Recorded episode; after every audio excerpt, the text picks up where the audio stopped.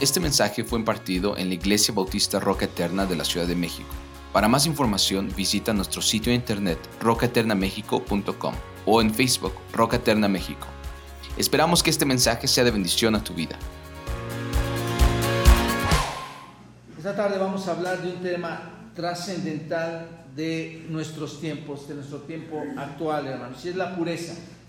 ¿Quién de nosotros, hermanos, no desea que nuestras familias vivan en pureza?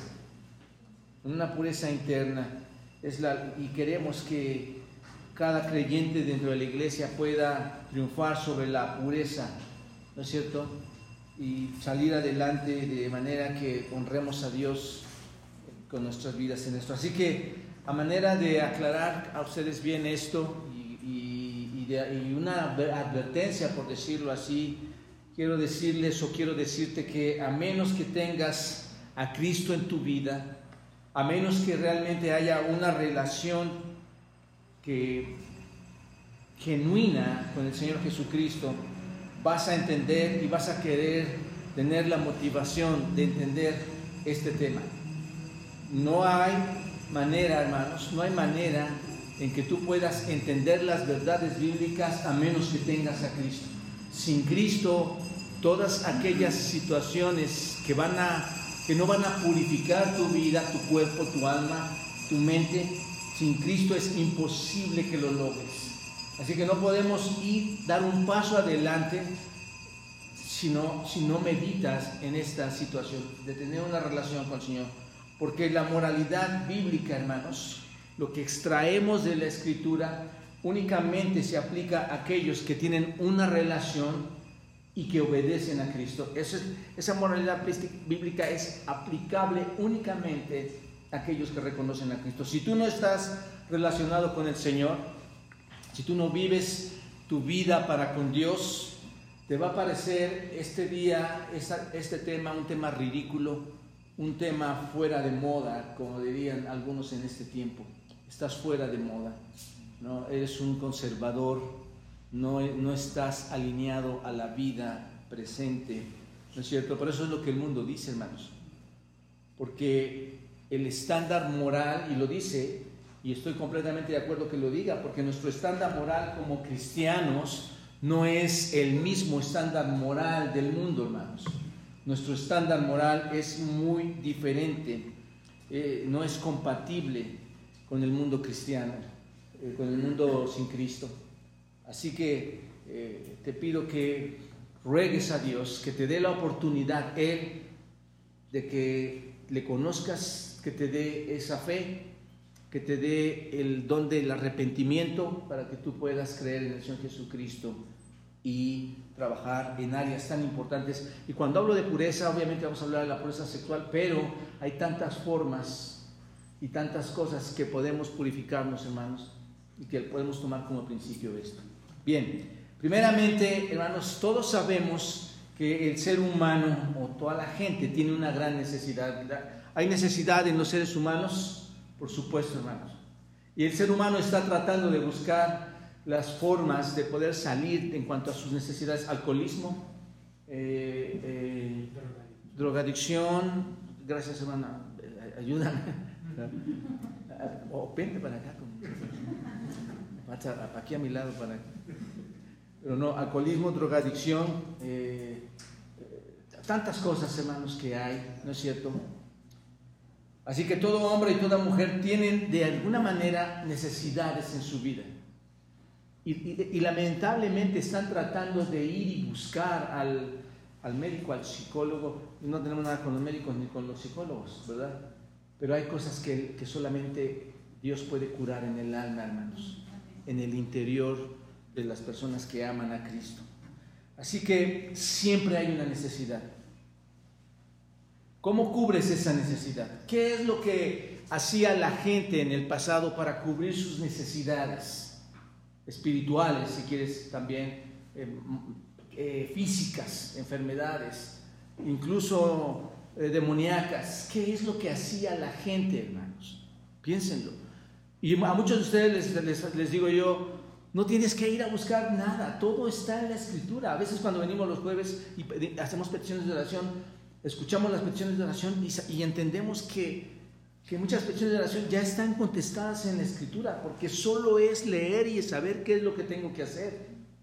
Y del mismo modo, hermanos, cuando nosotros queremos quitar de nuestra vida cosas como la impureza que afectan a tu esposo porque, o que afectan a tu esposa porque eres infiel a ellos, que afectan a tus, a tus hijos, que afectan a tu familia, porque eres de una manera infiel a ellos, pero sobre todo infiel a tu Creador.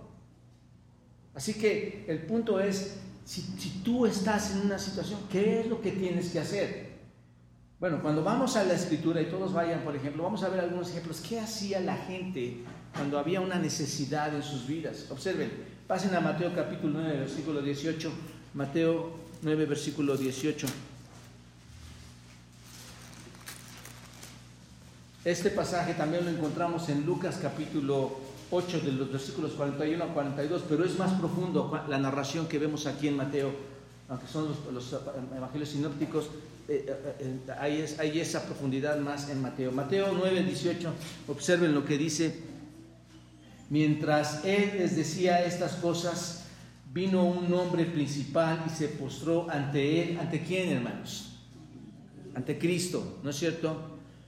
Y vino un hombre principal y se postró ante él, diciendo, mi hija acaba de morir, mas ven y pon tu mano sobre ella y vivirá.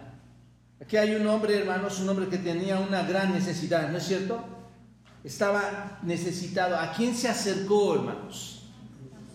Al Señor Jesucristo.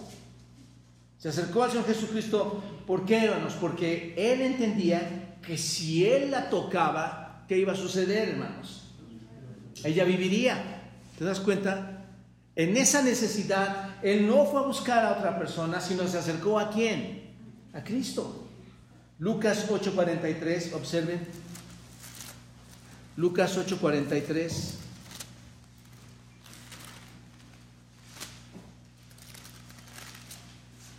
Dice así,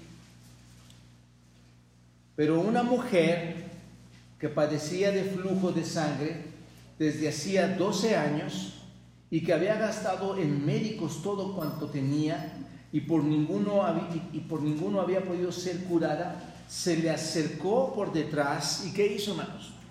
Y tocó el borde de su manto y al instante se detuvo qué? El flujo de su sangre se detuvo su enfermedad por 12 años. Aquí tenemos a una mujer que estaba enferma desde hace 12 años, que incluso invirtió todos sus recursos, gastó todos sus recursos para ir a visitar a los médicos por 12 años y le funcionó, hermanos.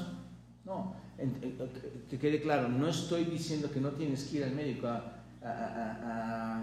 a ver alguna enfermedad que muchos podemos padecer y necesitamos ir. Pero ella va, poniendo este ejemplo, va con este médico, con médicos 12 años, no le funciona. Ella sabía algo, hermanos. Ella sabía que el Señor Jesucristo tenía el poder para cambiar su vida. ¿No es cierto? Se acerca a Él. Otra historia de necesidad también la encontramos más adelante ahí para no irnos muy lejos, hermanos, en Lucas capítulo 9, en el versículo 38. Lucas 9, versículo 38, dice, y hay aquí un hombre de la multitud Clamó diciendo, Maestro, te ruego que veas a mi hijo, pues es el único que tengo y sucede que un espíritu le toma y de repente da voces y le sacude con violencia y le hace echar espuma y estropeándole, a duras penas se aparta de él. Y rogué a tus discípulos que le echasen fuera y no pudieron. ¿A quién acudió, hermanos? Este padre tenía a un hijo que estaba poseído, según vemos aquí en el texto, por un demonio y fue a los discípulos para pedirles ayuda y estos no pudieron echar fuera al demonio, pero se acercó al Señor como su única esperanza. Y el Señor lo hizo. ¿Se dan cuenta? Más abajo, observen más adelante el versículo, capítulo 17, en el versículo 11, 17, versículo 11 vemos la necesidad de los leprosos. ¿Recuerdan esta historia? Dice, yendo Jesús a Jerusalén, versículo 11, pasaba entre Samaria y Galilea, y al entrar en una aldea le salieron al encuentro diez hombres leprosos, los cuales se pararon de lejos y alzaron la voz y le dijeron, Jesús, Maestro, ten misericordia de nosotros. ¿A quién acudieron estos hombres enfermos, hermanos? Su esperanza estaba en llegar al Señor Jesucristo para que ellos pudieran ser sanados. Así que por todos los evangelios, hermanos, cuando tú ves y lees los evangelios, podemos ver cómo el hombre se acerca a nuestro Señor Jesucristo para cubrir sus necesidades. ¿Te das cuenta? Yo quisiera concluir aquí realmente y decirles, hermanos, por favor, les animo, les suplico. La única manera en que tú vas a cambiar muchas de las cosas en tu vida, sobre todo si hay impureza en, tu corazón, si hay esa maldad en tu corazón con la cual has estado ofendiendo al Señor, te suplico, acude a Él. Él es el único que puede ayudarte. Si tú vas a ocupar ciertos métodos, vas a decir, voy a rendir cuentas a mi esposa, voy a rendir cuentas a este hermano, voy a estar leyendo este libro, voy a... Hay, mucha probabilidad, hermano. Si no estoy tratando de decir que son materiales malos o métodos malos, pero hay mucha posibilidad de que caigas. Aquí lo que tienes que hacer es acudir a aquel que puede sanar tu corazón, y es Cristo arrepentirte y acercarte a Él. Cuando Cristo verdaderamente tiene una relación contigo o tú tienes una relación con Él real, verdadera, va a ser muy, va a ser muy difícil que quieras ofender a Cristo y cuando lo hagas no podrás, no podrás estar viviendo en paz porque sabes que le has ofendido a Él. ¿Te das cuenta? Tú acude con tu necesidad al Señor Jesucristo. Acércate a Él. Estos hombres acudieron y estas mujeres acudieron al Señor para ver sus necesidades. Vemos cómo estas personas tristes, estas personas desconsoladas, desalentadas, sin esperanza, necesitaban ayuda y buscaron, hermanos, o buscaban al Señor Jesucristo. Saben, mis amados hermanos y amigos, nosotros no somos tan diferentes a esas personas.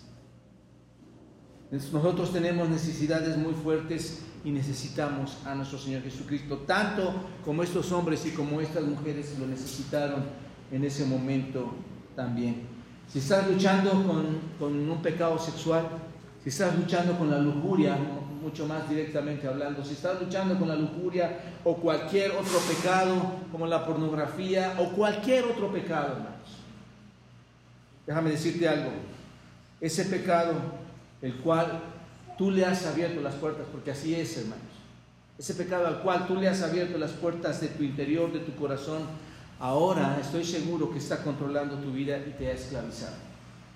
Cuando tú abres las puertas, eh, eh, eh, lo conviertes a esa persona, a ese ser como el dueño de tu corazón y te ha esclavizado. Necesitas entonces, cuando eso sucede, necesitas ayuda, ¿no es cierto?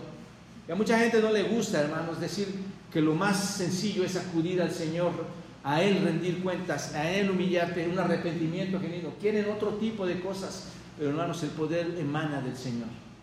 El poder emana de su palabra. Necesitas la ayuda y esa ayuda solo viene de Cristo.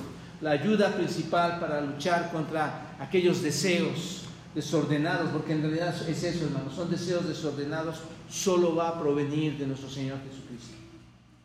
Entonces, el alejarte de su palabra de su presencia, ser orgulloso y pensar que tú vas a lograr hacerlo, porque eso es lo que sucede.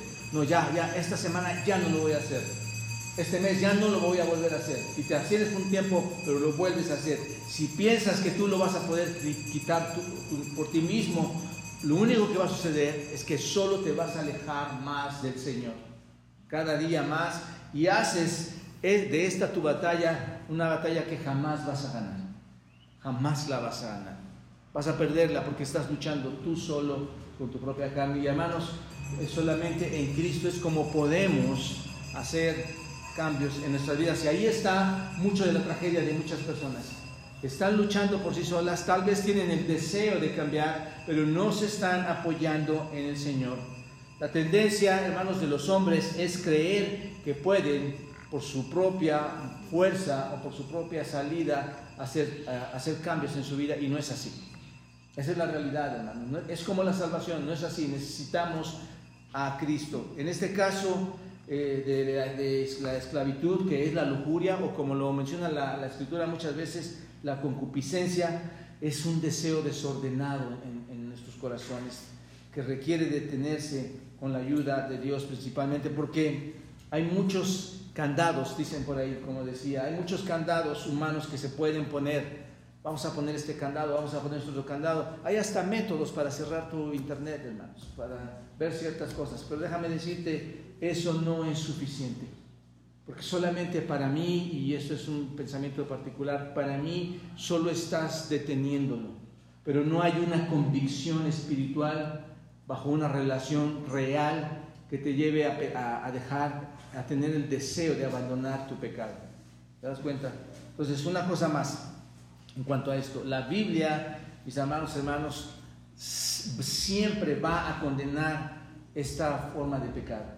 La Biblia siempre la va a condenar de forma muy clara, la vemos ahí, y sin, eh, nunca va a dejar que pensemos que está bien tener este tipo de pecado. La Biblia nos condena de forma clara y sin refutar, refutar el pecado sexual. Vaya a primera los Corintios capítulo 5, primera los Corintios capítulo 5 en el versículo 9 al 11.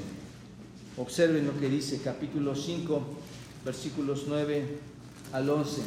La Biblia condena todo esto. Observen, os escribo por carta que no os juntéis con los fornicarios, no absolutamente con los fornicarios de este mundo o con los ávaros o con los ladrones o con los idólatras, pues en tal caso sería necesario salir del mundo. Más bien os escribo que no os juntéis con ninguno que llamándose hermano fuere que hermanos, fornicario o ávaro o idólatra o maldiciente o borracho o ladrón, con el tal ni aún comáis. El Señor, hermanos, nos, nos muestra su palabra que es condenable este pecado sexual. Observen en Gálatas 5:19, viendo, viendo cómo la Biblia nos habla de esto y condena todas estas manifestaciones. Hermanos, observen Gálatas 5:19, ¿lo tienen? Gálatas 5:19 dice, y manifiestas son las obras de la carne que son, ¿qué hermanos? Adulterio. Y me llama la atención, hermanos, cómo empieza con todas estas clases de impurezas del cuerpo, ¿no? Adulterio, fornicación, inmundicia, lascivia. ¿Se dan cuenta? Efesios también nos habla de esto, como el Señor no, no, para Él no está bien todas estas cosas. Efesios, el mundo lo ve bien, pero el Señor, observen, estoy tratando de mostrar a ustedes cómo el Señor nos habla de este tema. Efesios 5, versículos 3 al 5, Efesios 5, versículos 3 al 5 y Dice, pero fornicación y toda inmundicia o avaricia, ni aun se nombre entre vosotros como conviene a santos. Ahí está, ¿se dan cuenta? Versículo 5, vayan al versículo 5, observen, porque sabéis esto, que ningún fornicario o inmundo o avaro que es idólatra tiene herencia en donde, hermanos, en el reino de Cristo y de Dios. Y más adelante, Colosenses capítulo 3, Colosenses capítulo 3, en el versículo 5. Colosenses 3, versículos 5 al 6, observen, haced morir pues lo terrenal en vosotros, ¿qué? Fornicación, impureza, pasiones desordenadas, malos deseos y avaricia, que es idolatría, cosas por las cuales, ¿qué hermanos? La ira de Dios viene sobre los hijos de desobediencia. Así que espero que este breve estudio, hermanos, nos lleve a todos a querer seguir adelante, a querer seguir a la meta, a abandonar este tipo de pensamiento, este estilo de vida y, corramos la carrera, como era Pablo, la carrera que teníamos por, delante.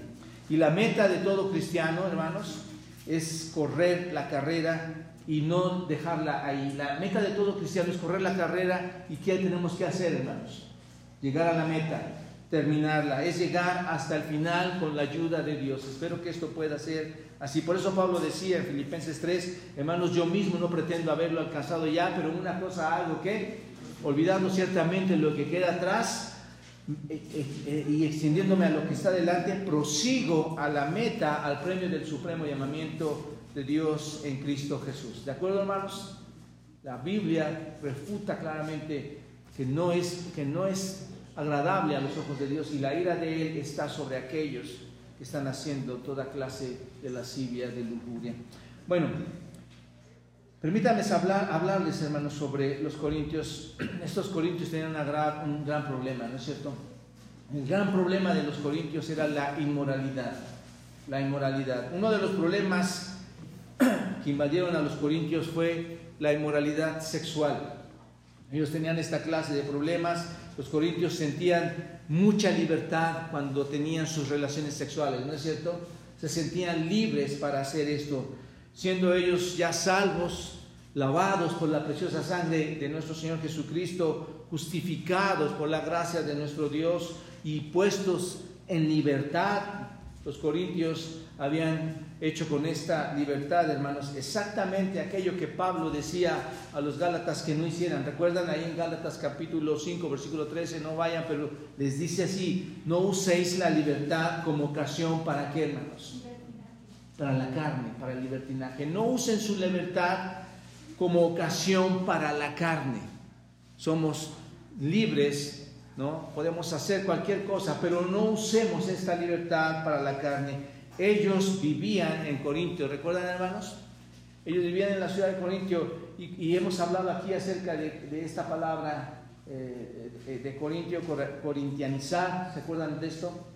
Cuando estos hombres viviendo ahí y al, al escuchar esta palabra, este, cuando escuchaban Corinto, esto era para ellos un sinónimo de qué, hermanos? De la Siria, de sexo, ¿no es cierto? Cuando escuchaban esto, es la palabra corintianizar, era entendido como tener sexo, tener sexo con una prostituta.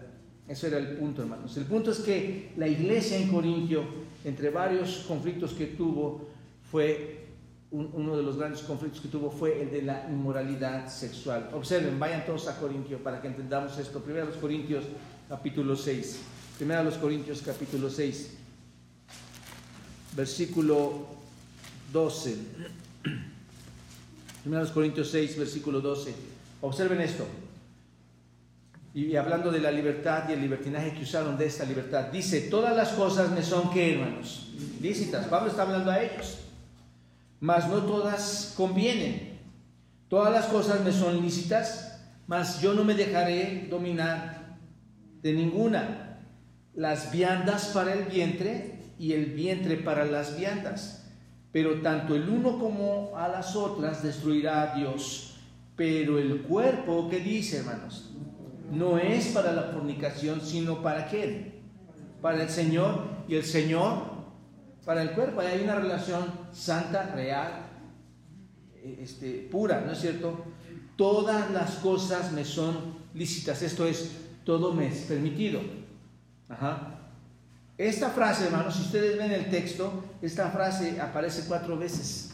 Todas las cosas me son lícitas. Observan versículo 6, capítulo, versículo 6, capítulo 6, versículo 12, observan, todas las cosas me son lícitas. Más abajito, todas las cosas me son lícitas. Versículo capítulo 10 de 1 los Corintios, observen, capítulo 10 de 1 los Corintios, también dice ahí en el 23, todo me es lícito pero no todo conviene, todo me es lícito. Ahí está, ¿se dan cuenta? Cuatro veces aparece en estos versículos, todo me es lícito. ¿Qué estaba pasando, hermanos? Algunos de estos miembros de la congregación ahí en Corintio usaron esta frase para excusarse, usaron esta frase para promover su propia versión de lo que ellos consideraban una libertad cristiana. ¿Se dan cuenta? Los corintios creían que podían hacer lo que quisieran con sus cuerpos, los corintios pensaban que podían hacer lo que se les antojara con su cuerpo. Y yo en ese momento les pregunto, hermanos, como creyentes, ¿tenemos la capacidad de hacer lo que querramos con nuestro cuerpo? De ninguna manera, hermanos. No, no, no nos pertenece este cuerpo a nosotros. Sin embargo, observen esta frase, todas las cosas me son lícitas, estaba fuera de, de orden, hermanos, para estos creyentes, porque no estaban entendiendo esa verdadera libertad, ¿se dan cuenta? Porque no reflejaba una conducta de lo que decían ser, una conducta aceptable, ¿no es cierto? No reflejaba su verdadera relación con el Señor cuando estaban viviendo de esta manera. En lugar de vivir como creyentes en Cristo, que fueron lavados, como decía, que fueron justificados, que fueron perdonados por el Señor, por la gracia de Dios, ¿qué estaban haciendo, hermanos? Por su libertad se estaban entregando a pecados sexuales se estaban entregando a pecados sociales de, esa época y que hoy, hoy mismo existen también, en lugar de someterse al señorío de nuestro Señor Jesucristo. Vivían con esta clase de pecado en el nombre de qué, hermanos? De la libertad. Somos libres. ¿no es cierto? Habían recibido a Cristo, pero decían somos libres. En vez de usar esa libertad para servir al Señor, para, como, como dice Juan, para amarnos unos a otros, para mostrar servicio a nuestro Padre, ¿no es cierto? ¿Qué, ¿Qué, hacían en lugar de servir y amar a otros? Se estaban sirviendo a sus propios cuerpos. Se estaban alimentando sus propios cuerpos. Así que los corintios decían, todo me es lícito. Pero Pablo, ¿qué les contesta, hermanos? Capítulo 6 de 1 a los Corintios, todo me es lícito. ¿Qué les contesta Pablo ahí en el versículo 12? Observen, dice en el versículo 12, todas las cosas me son lícitas, mas no todas me convienen. Dice, sí, sí, todo te es lícito, pero no todo es conveniente, no todo es provechoso. Es lo que les está diciendo Pablo. ¿No es cierto? Al contrario, si no es provechoso, eso puede causar qué? Daño. Puede causar un daño. Por lo tanto, dice Pablo, Pablo ahí en versículo 12, yo no me dejaré dominar por nada. Todas las cosas me son lícitas, mas yo no me dejaré dominar de qué? De ninguna de ellas. Y es verdad, hermanos. Es verdad. El que se deja dominar por algo, y aquí está la clave, hermanos. Aquí está donde muchos pudieran estar encerrados el que se deja dominar por algo ha pasado a ser o a tener una condición de qué, hermanos? Esclavo. Esclavo. No puedes abandonar eso porque, dice Pablo, ni te conviene y yo no me voy a dejar dominar por eso. Y eso subrayen, hermanos, porque me hago, me hago esclavo y no me es conveniente en ninguna manera, ¿se dan cuenta? Entonces, es claro que en aquellos tiempos, y obviamente, hermanos, en estos tiempos, lo lícito, lo social, y, hoy lo vemos, hermanos, lo que para el mundo es lo, lícito, lo social, lo legalmente permitido, este, puede, es pecaminoso, ¿no es cierto? Hoy muchas de las cosas que se dicen que son permitidas, la pregunta es, ¿realmente son pecaminosas o no? Por supuesto que sí. Muchas de ellas, de las que las personas dicen ser que es la libertad, que es lo que tengo que hacer, realmente es pecaminoso. Y en Corinto, hermanos, no solo era legal, no solo estaban viéndolo como legal lo que hacían, sino además era visto muy bien ver aquellas personas llegar a ese templo pagano para tener, ¿se acuerdan ustedes? Tener relaciones sexuales con las sacerdotisas. Era, era para ellos algo normal. Sin embargo, hermanos, y yo pienso, ningún creyente de este tiempo y de aquel tiempo, ningún creyente verdadero de este tiempo o de aquel tiempo estaría de, de acuerdo, hermanos, que esto era conveniente para sus vidas. Un verdadero creyente sabe que esto no es así. Ni siquiera para los cristianos de hoy en día. El cristiano de hoy en día, el cristiano verdadero, sabe que no es conveniente vivir en impureza sexual delante de los ojos del Señor. ¿O sí, hermanos? La cuestión es que la iglesia dentro de la iglesia sí hay esa práctica. Ese es el asunto. Y yo ruego al Señor, hermanos, que todos nosotros podamos honrar con nuestras mentes, con nuestro cuerpo, con nuestros pensamientos a nuestro Señor. ¿No es cierto? Hoy en día nos es muy claro, hermanos, por medio de las escrituras, que esto es un pecado. Nos queda claro esto, como lo, acabamos de ver. Es un pecado están impuros delante de Dios. Por otra parte, hermanos, los corintios probablemente decían que todos los apetitos corporales eran iguales, ¿no? Cuando leemos este texto, porque dice que la comida para el cuerpo, ellos decían, si la comida era para el cuerpo y el cuerpo para la comida, entonces, en cuanto al sexo, ¿qué era, hermanos? El cuerpo tenía que ser para el sexo y el sexo para qué? Para el cuerpo. Esa es la manera en que lo estaban viendo. Pero Pablo dice, eh, en versículo 13, ¿recuerdan que les contesta ahí? El cuerpo es, no es para qué, hermanos? Para la fornicación, sino que es para quién? Para el Señor, versículo 13. Y esto aplica más en nosotros como creyentes, hermanos, donde nuestro cuerpo, según la escritura, es qué? El templo de Dios. Aplica mucho más para nosotros. Lo debemos comprender mucho mejor. Primero Corintios 6, versículo 15, observe lo que dice, ¿no sabéis que vuestros cuerpos, qué hermanos? Son miembros de Cristo. Quitaré pues los miembros de Cristo y los haré miembros de una ramera. De ningún modo. Versículo 19, ahí en capítulo 6, o ignoráis que vuestro cuerpo es el templo del Espíritu Santo, el cual está en vosotros, el cual tenéis de Dios y que no sois vuestro? Y versículo 20, porque habéis sido comprados por precio. ¿Qué dice? Glorificad pues a Dios como hermanos, en vuestro cuerpo y en vuestro qué? Espíritu, los cuales son tuyos. ¿No? ¿De quién son hermanos? De Dios. Si tú no tienes una comprensión y una relación del Señor en que tu propio cuerpo aún no te pertenece, vas a, vas a tratar de hacer con tu cuerpo lo que quieras.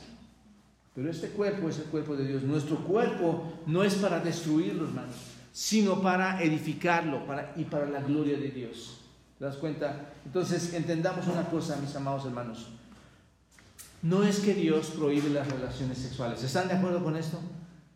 Dios no las prohíbe en lo absoluto, hermanos, sino que estas relaciones deben estar dentro de los estándares, deben estar dentro de las normas en las cuales Dios las ha instituido, ¿no es cierto? Las ha establecido, deben estar dentro de ese estándar, dentro del matrimonio, en su momento, en su tiempo. ¿Te das cuenta? Hermanos y amigos, no glorificamos a Dios si andamos en inmoralidad sexual.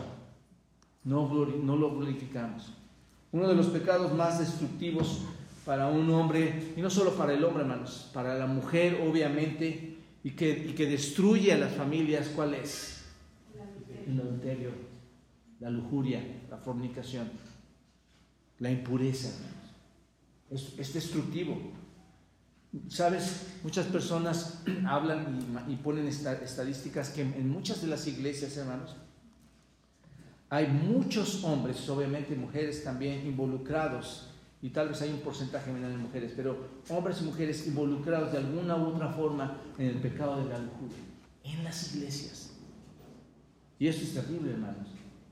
Esto, esto, esto no es algo que podamos verlo como un tema menor. Hermanos, no podemos venir y hablar que amamos al Señor y creer en el Señor y después caer en la esclavitud de la lujuria. Entonces, hay muchas estadísticas que muestran esto. Y cuando digo que el hombre cae, no estoy diciendo, hermanos, que solamente el hombre cae. Son mujeres jóvenes que tienen también problemas de lujuria hasta cierto grado. Pero están ahí metidos, hermanos. Y, padres, aún nuestros pequeños, desde muy temprano, ellos ya pueden entender mucho más de esto todavía. Hay mucho por qué tener cuidado y trabajar. Este pecado abre la puerta, déjame decirte, cuando este pecado entra, este pecado de la lujuria entra, abre, abre la puerta a una degradación del ser humano, hermano, a llevarte a, cosas mucho más allá de lo que tú te puedas imaginar. Es, es, de tener, es tener mucho cuidado, porque vivimos en una sociedad, hermanos, que lo único que le interesa, y no sé si tú te has dado cuenta, lo único que le interesa y su obsesión es el sexo. Es, lo, es el único que se habla, hermanos. En todo, hasta para poder comprar algo, se tiene que promocionar el sexo. ¿Te das cuenta? Está obsesionado por esto. Y tú lo ves en dónde, hermanos. Nos cansamos de, decir esto, pero esta es la realidad y este es, este es el punto a donde te quiero llevar. Cuidemos todo eso, los videos. Cuidemos el asunto del internet, los celulares, las revistas, los cines, los mensajes, los mensajes de influencia de personas, ¿no es cierto? A veces sin ver, sin nada, solo son palabras que te dicen. Y hermanos, yo lo veo, mucha de la problemática de las personas en la iglesia es su celular, en donde ya se involucraron y se relacionaron sin ver, sin conocer, sin imágenes, con solo palabras se han involucrado a la lujuria y a la fornicación y al adulterio mental, por decirlo así, al adulterio mental, al adulterio externo. Es terrible. Por estos tipos de medios, hermanos, por estos medios de influencia, se enseña a nuestros hijos, se nos enseña a nosotros incluso que la lujuria es aceptable, hermanos, y que es normal. Es lo que, es lo que enseña, ¿no es cierto? Tú, tú abres, la televisión y vas a ver que todo lo que está ahí es normal, porque lo puedes comprar, lo puedes eh, vivir, lo puedes hacer, es normal, no pasa nada. De hecho, se promueve, lo vendemos, dicen esto es lamentable, que como creyentes no abramos nuestros ojos espirituales para ver como, como en Corinto estaba pasando. Y esto hace más difícil, hermanos, cuando hay tanto borbardeo y tanta influencia, esto hace más, más difícil la tarea de salir o vencer esta clase de pecados. Sin embargo, mis amados hermanos y amigos, Dios ve de una forma muy diferente este pecado. Gracias a Dios, Él lo, ve tan diferente a como lo ve el mundo. Si deseas ser alguien que imita a Cristo, tú debes de, conquistar, de, tener victoria sobre la lujuria. Debes de tener victoria sobre el deseo sexual antes que este pecado te conquiste a ti. Porque eso es lo que sucede. El pecado de la lujuria te empieza a conquistar. Este pecado puede destruir, como decía, tu relación familiar, tu relación matrimonial. Y es, y es el pecado que lo hace de una manera tan poderosa, hermanos, tan fuerte, tan engañosa. Es un pecado poderoso para destruir. La lujuria puede herir profundamente a tu esposa, profundamente a tu esposo, profundamente a tus hijos, mucho más, te, te hiere mucho más grandemente que un golpe físico. Así, así de profundo, hermanos. ¿Por qué? Porque están haciendo uso de la pornografía, están haciendo uso de las relaciones extramaritales, están haciendo uso de muchos medios para poder satisfacerse egoístamente cada uno de los que está cayendo en este tipo de, pecado. La carne ama tanto, hermanos, el placer sexual, ¿no es cierto? Y observa que estoy diciendo el placer sexual, no estoy diciendo, hermanos, el, el, Observa que estoy diciendo el placer del pecado sexual. La gente habla del placer del pecado sexual, porque el placer sexual es santo, hermanos. Esa es otra cosa. Pero la gente ama tanto el placer del pecado sexual que muchos hombres, en su amor tan grande por ello, no quieren abandonar la lujuria. ¿Se dan cuenta? Cuando uno se involucra en este tipo de pecados, hermanos, parece que es imposible parar, ¿no es cierto? Una vez, otra vez, otra vez, otra vez, otra vez, otra vez. Es imposible dejar de hacerlo. Pero déjenme decirles algo. Y algo que, algo que es muy importante, hermanos. El hombre que lucha con este pecado o cualquier otro pecado sexual, hermanos, déjenme decirles una cosa. Puede salir victorioso de esto. ¿No es cierto? Realmente puedes tener victoria sobre este tipo de cosas. Para huir de la lujuria, una de las cosas que tienes que hacer es vivir con el Espíritu, es vivir conforme al Espíritu. Todos vayan a Gálatas capítulo 5. Gálatas 5, versículos 16 al 21. Observen, hermanos. Hay que vivir con, el, por el Espíritu. Dice Gálatas 5, versículo 16. Digo pues, ahí hermanos, si traes pluma, subráyalo, piénsalo, eh, medítalo y, y ve lo que dice aquí. Digo pues, andad en el Espíritu Ahí está. ¿Y qué pasa, hermanos? ¿Y, qué dice que hagamos? Y no satisfagáis qué? Los deseos de la carne. Ahí está la carne en todo su esplendor, queriendo satisfacerse, pero el mandato es andar en el espíritu, porque el deseo de la carne es contra el espíritu y el del espíritu es contra la carne. ¿Y estos qué pasa, hermanos? Se oponen entre sí para que no hagáis lo que quisieres. Pero si sois guiados por el espíritu, no estás bajo la ley y manifiestas son las obras de la carne que son que otra vez adulterio y, luego fornicación, observen, inmundicia, lascivia, observen que siempre los pecados sexuales de impureza van siempre al principio de las relaciones de los pecados que afectan al hombre. ¿Se dan cuenta de esto? Y luego viene eh, idolatría, hechicerías, enemistades, pleitos, celos, iras, contiendas, decisiones, herejías, envidias, homicidios, borracheras, orgías y cosas semejantes a esas, acerca de las cuales os amonesto. Como ya os lo he dicho antes, que los que practican tales cosas, ¿qué sucede, hermanos? No heredarán el reino de Dios. Hermanos, que nadie nos engañe, que nadie te engañe. Esta clase de pecado no te lleva a ser heredero, del reino, en lo absoluto, hermanos. Y observen, 1 Corintios 6, versículo 9 al 11. ¿No sabéis que los injustos no heredarán el reino de Dios? ¿No erréis? Observen otra vez, ¿ni qué? Ni los fornicarios, ni los fornicarios, ni los idólatras, ni los adúlteros, ni los afeminados, ni los que se echan con varones, ni los ladrones, ni los los, ni los borrachos, ni los maldicientes, ni los estafadores heredarán el reino de Dios. Y observen el versículo 11. Y esto erais algunos, mas ya habéis sido, ¿qué, hermanos? Lavados, ya habéis sido santificados. Esto me deja ver, hermanos, ya habéis sido justificados. Esto me deja ver que aquellos que han estado esclavizados pueden tener victoria sobre esto. Sí, aquí está el texto que me deja ver que puede haber libertad en el Señor. Aquí está el texto donde me deja ver que el poder de Dios puede transformar la vida de aquellos adúlteros, de aquellos fornicarios, de aquellos que están en la Siria, hermanos. En el nombre del Señor Jesús y por su Espíritu de nuestro Dios, en ese poder, hermanos. Así que hay esperanza. Hay esperanza para todos, hermanos. De hecho, te voy a decir, avergüénzate de tu pecado o avergoncémonos de nuestro pecado. Pero eso no significa que, que eres el hombre más miserable. Hay perdón en Cristo, hermanos. Hay esperanza en Cristo. La iglesia puede ser purificada cuando tú realmente te humillas delante de Dios. Cuando tú, joven, papá, mamá, eh, eh, hermanos, nos humillamos delante de Dios y pedimos perdón y nos arrepentimos de estar haciendo lo que estamos haciendo. ¿Te das cuenta?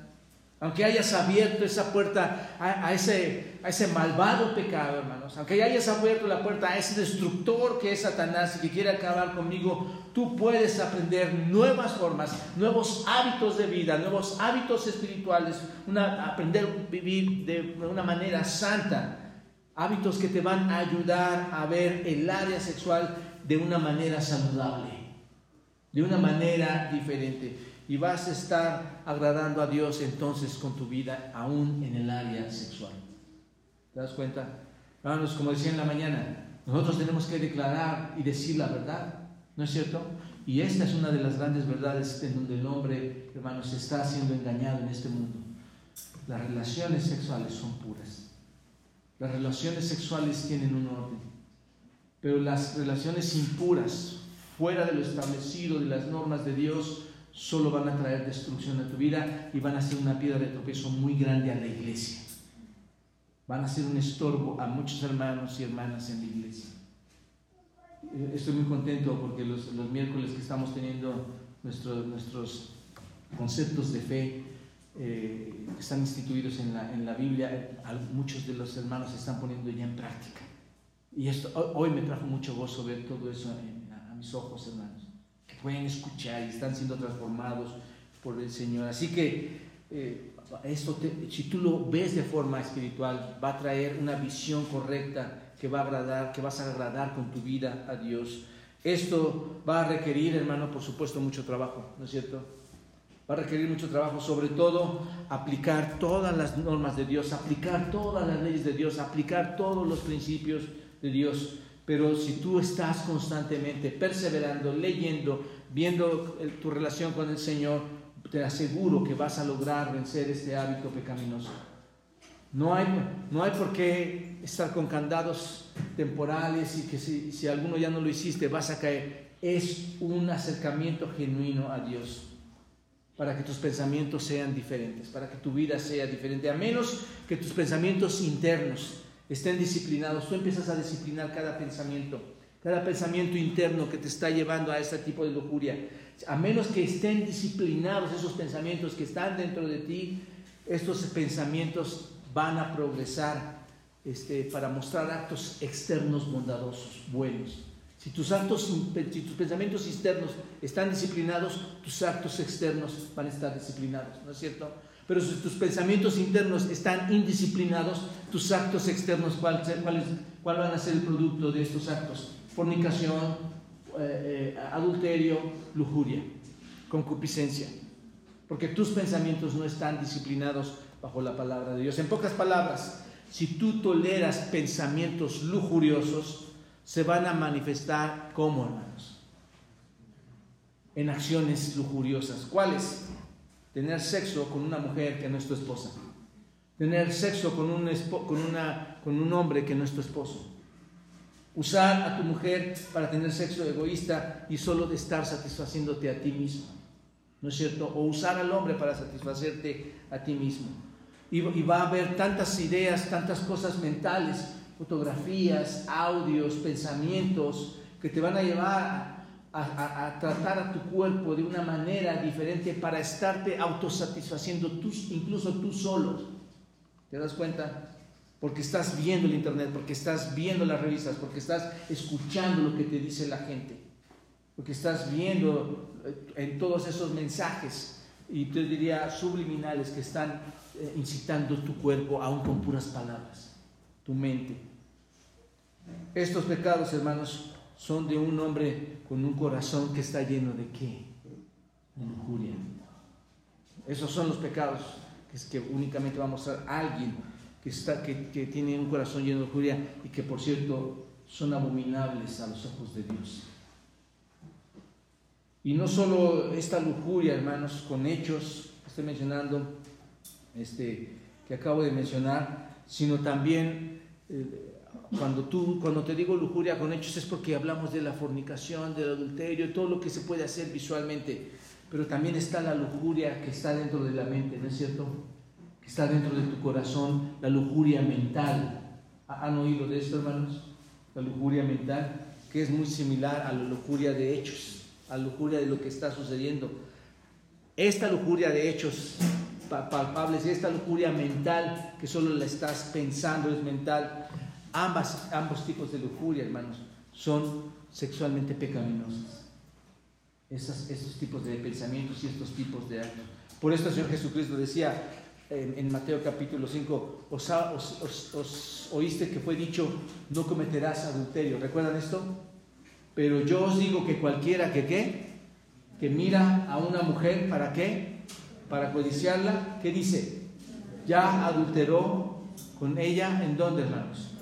En su corazón. Ahí está el adulterio de mente, ¿no es cierto?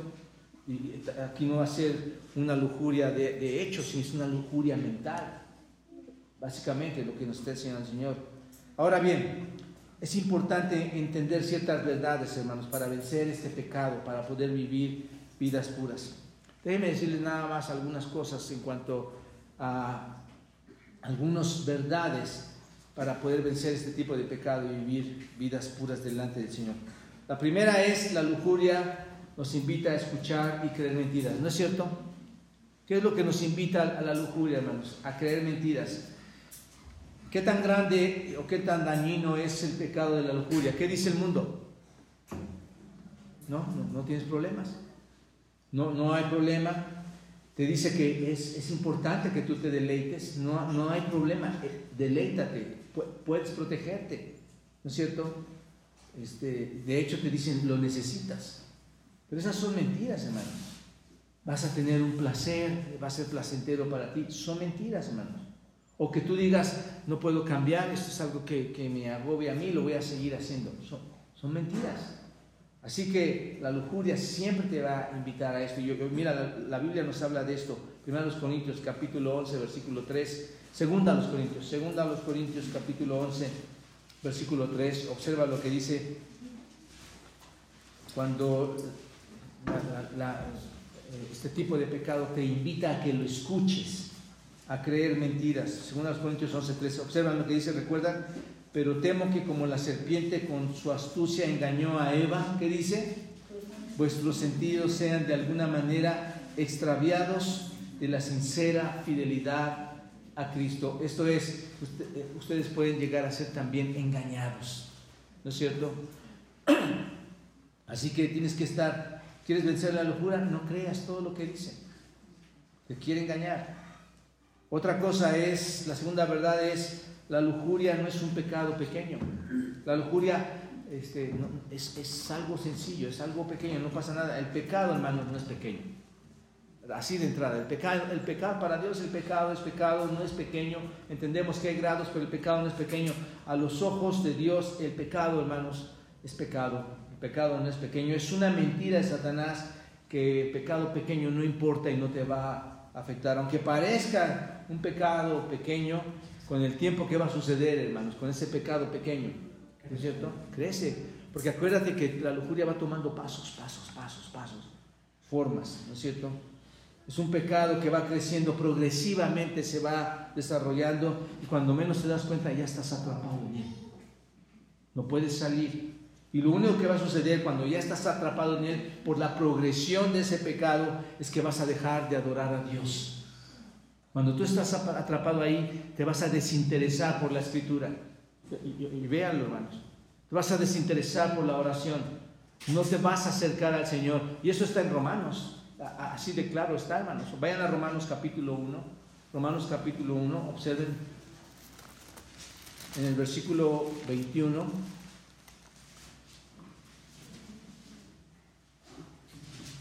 Cuando dice, pues habiendo conocido a Dios, ¿qué pasa, hermanos? Dejan de adorar a Dios, ¿no es cierto? Pues habiendo conocido a Dios, ¿qué hacen, hermanos?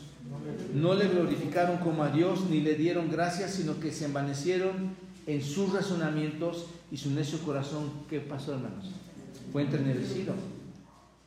Y, lo que, y, no va a suceder solamente que vas a dejar de adorar a Dios, sino que vas a tener un corazón malagradecido. Observen el versículo otra vez. Pues habiendo conocido a Dios, no le glorificaron como a Dios, ni qué, ni le dieron gracias. Observen, ahí está esa persona, ¿no es cierto?, impura, alejándose de Dios, siendo malagradecido con Dios. ¿Y qué va a pasar, hermanos? Cuando todo eso se está, te está dominando, lo único que va a pasar es que Dios te va a entregar a tu pecado sexual. Observa ahí el 24, Romanos 1, 24. Observa, por lo cual también que Dios los entregó a qué? A la inmundicia, hemos explicado esto ya, en la concupiscencia de sus corazones, de modo que deshonran entre sí sus propios cuerpos. ¿Se dan cuenta? Así que eh, la lujuria eh, no, es un pecado, no es un pecado pequeño, hermanos. Es un pecado que te aleja del Señor y donde vas a quedar abandonado a tu suerte. Otra cosa, otra verdad, hermanos, es que el objetivo de Satanás es destruirte, ¿no es cierto? ¿Cuántas veces hemos visto esto? Eh, él está acechando a quién, hermanos? A ti. ¿Quién es la presa de Satanás? Tú. Bueno, obviamente tú como creyente que quieres eh, este, dar gloria a Dios, ¿no es cierto? un supuesto creyente o un creyente que no está dando gloria a Dios, no, Satanás nunca te va a buscar porque ya estás, ya, ya fuiste su presa. Pero él está acechando a su presa, observa eh, sus maquinaciones que él tiene para que caigas. Es, es nuestro enemigo, es el enemigo de Dios y va a buscar invadir, entrar a tus deseos carnales. Ese es el asunto va a querer entrar a tus deseos carnales. Por eso recuerda 1 Pedro 5.8 cuando dice Pedro, ser sobrios y velar. ¿Por qué, hermanos? Porque, porque pues lo que adversario, ¿quién? El diablo, dice vuestro adversario, el diablo, como león rugiente, anda alrededor buscando qué, hermanos? A quién devorar. ¿Te das cuenta? Entonces, ahí está. Otra cosa que debemos considerar es que Satanás quiere destruirte. Una otra cosa más, otra verdad es que debemos caminar en el espíritu, como ya lo dije, para no andar en las obras de la carne. La carne son, es muy impulsiva, ¿no es cierto, hermanos? La carne es muy impulsiva, quiere regresar a esa manera de vivir antigua, según Efesios capítulo 2. Pero la mejor y más grande forma de vencer la lujuria, hermanos, es caminar en el espíritu. ¿Y qué es caminar en el Espíritu, hermanos? Es poner nuestra mente, es dirigir nuestra mente a Dios, es poner nuestra mente en su palabra, es centrar a su palabra. Es imposible caminar en la carne, hermanos, eh, y, en el, y, en el, Espíritu. No, no, eso no puede ser. No es, no es, congruente caminar en la carne y en el, en el Espíritu. Es imposible. ¿Quién ha logrado esto, hermanos? Es incongruente, ¿no es cierto? Un pie en el Espíritu y un pie en la carne. ¿No es cierto? Los dos, ¿qué pasa, hermanos? se oponen, ¿no es cierto? Los dos se oponen rotundamente. Entre más andemos en el Espíritu, más vas a realizar las obras del Espíritu. Entre más andes en la carne, más vas a realizar las obras de la carne. Por eso Romanos 8, 6 dice, observen Romanos 8, versículo 6 al 8 y también, esto es importante, subrayenlo, porque el ocuparse de la carne es qué, hermanos? Muerte.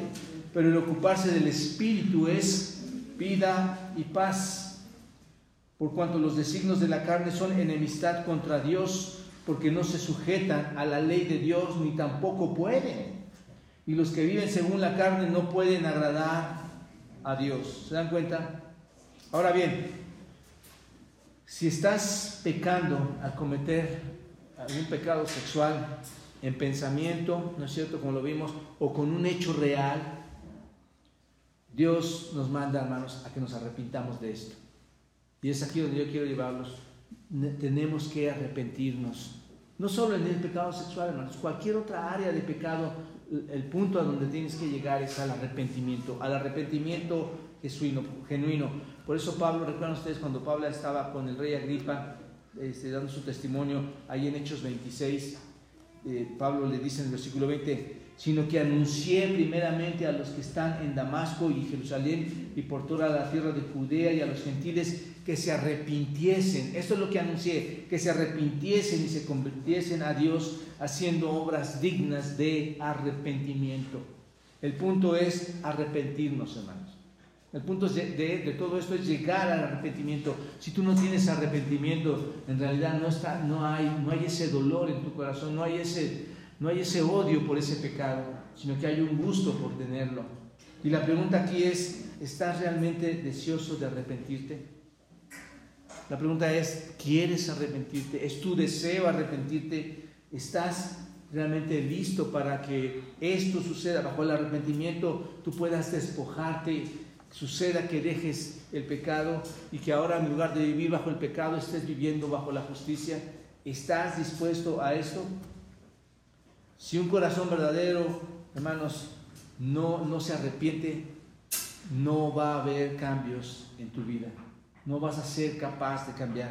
Pero si, te, pero si anhelas humillarte delante de Dios, si anhelas arrepentirte delante de Dios, volverte de tu pecado y glorificar a Dios, tendrás una vida que realmente va a cambiar. Y Romanos 6 otra vez nos habla de esto. Vayan a Romanos 6, versículo 1, observen. ¿Qué pues diremos? ¿Recuerdan esto? ¿Qué pues diremos? ¿Perseveraremos en el pecado para que la gracia abunde? ¿Qué dice Pablo? En ninguna manera, porque los que hemos muerto al pecado, que dice, ¿cómo viviremos en él? Los que ya se han arrepentido, hermanos, ¿cómo pueden volver a regresar a vivir en esto? Observa el versículo 12 ahí en Romanos 6, observa el versículo 12, que dice, no reine pues el pecado en vuestro cuerpo mortal, de modo que lo obedezcáis en sus concupiscencias, ni tampoco presentéis vuestros miembros al pecado como instrumentos de iniquidad, sino presentaos vosotros mismos a Dios como que hermanos como vivos de entre los muertos. Todos los que están en el curso están, saben de lo que estoy hablando aquí.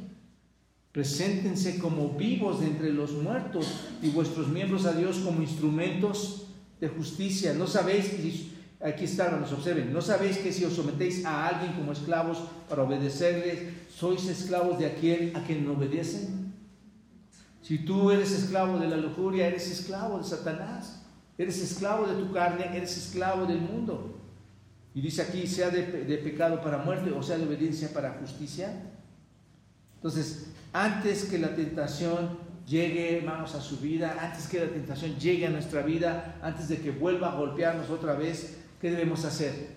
Arrepentirnos, confesar a Dios nuestros pecados de lujuria. ¿De acuerdo, hermanos? Confesémoslo a Él.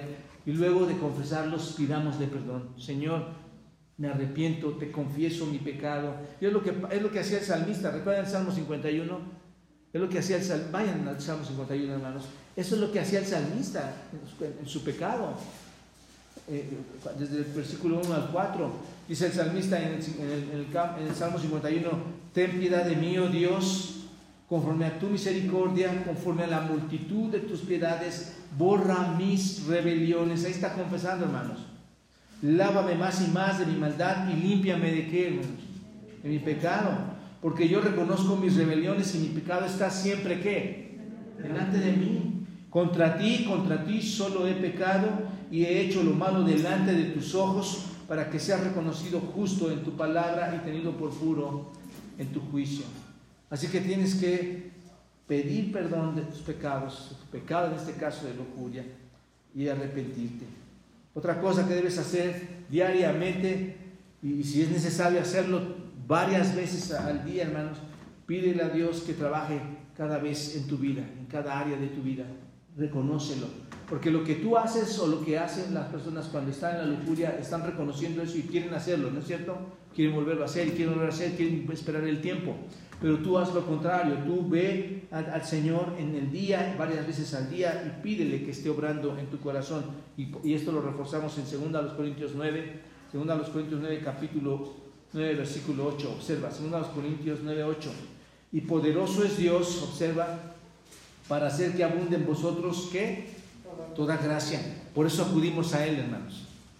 Para que todo el día Él esté trabajando con nosotros, a fin de que teniendo siempre en todas las cosas todo lo suficiente abundéis para toda buena obra.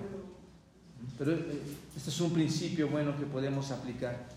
Y también, hermanos, tenemos que estar trabajando, cultivando una relación diaria con Dios, una pasión por Dios, una adoración regular por, por Dios, como meditando en, su palabra, estando en oración bajo el estudio de la Biblia. Estudia quién es Dios, estudia eh, la presencia de Dios, estudia cada atributo de Dios y lo que Cristo ha hecho por ti. Piénsalo, piensa todo lo que está pasando, todo lo que Dios ha hecho por ti. Aprende en todo, en todo tu andar en el día, en todo tu caminar del día, aprende este, cómo es, quién es Dios, qué es lo que desea para ti ahí en su palabra. Por eso el Señor dice, eh, este, el Señor Jesucristo dijo, amarás al Señor tu Dios como hermanos, con todo tu corazón, con toda tu alma y con toda tu mente. Así que pídele a Dios en todo tu día, en lugar de estar metido en, estos pensamientos externos o internos, pídele a Dios en todo tu día, Señor, ayúdame, perdóname, renuévame, trabaja conmigo, lee tu Biblia, ora al Señor. Y finalmente, hermanos, como diría Job, hagamos pacto no solo con nuestros ojos, sino con nuestra boca, con nuestro corazón, con nuestra mente, con nuestro interior. Hagamos un pacto con ellos.